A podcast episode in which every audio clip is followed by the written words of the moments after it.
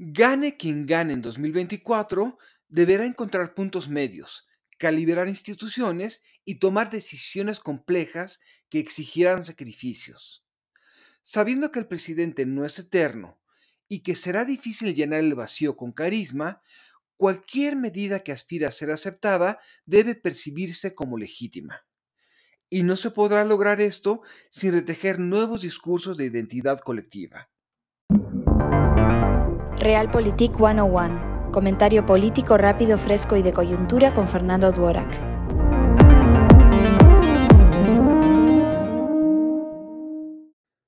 Pasarán varios años después de la desaparición del presidente antes de poder evaluar su mandato sin embarrar la víscera. Esto es normal. Es difícil lidiar con liderazgos disruptivos. Sin embargo, a nadie le convendrá que la historia gire en torno a, y menos aún, culmine en una persona como pretende López Obrador. Por lo tanto, si deseamos retomar un rumbo como nación, deberíamos replantarnos preguntas tan básicas como ¿Quiénes somos como país? ¿Qué nos une? ¿Cómo debemos narrar nuestro pasado común? ¿Y qué buscamos colectivamente? Lejos de ser inamovible, la historia es una narración a través de la cual nos entendemos.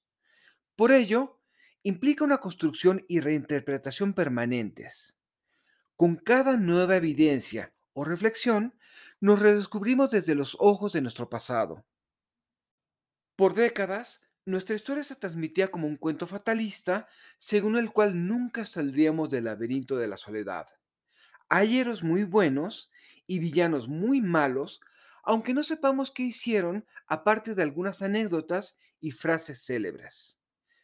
Así se nos enseñó a esperar al siguiente prócer en vez de asumir responsabilidad sobre nuestro devenir. Con esto se explica mejor por qué ganó López Obrador en 2018 se hizo pasar por el líder que el PRI nos prometió por décadas. ¿Cómo repensar nuestra historia? Requerimos un relato que nos ayude a entendernos en vez de condicionarnos. Eliminar el maniqueísmo y el culto a personas es indispensable para entender nuestra responsabilidad individual y colectiva en nuestro devenir. Celebremos el pasado pensando cómo podemos construir un mejor futuro. Salud. Soy Fernando Duorak y esto es Realpolitik 101. Hasta la próxima. Sigue a Fernando Duorak en Twitter y en Facebook. Visita fernandoduorak.com para más información y análisis político.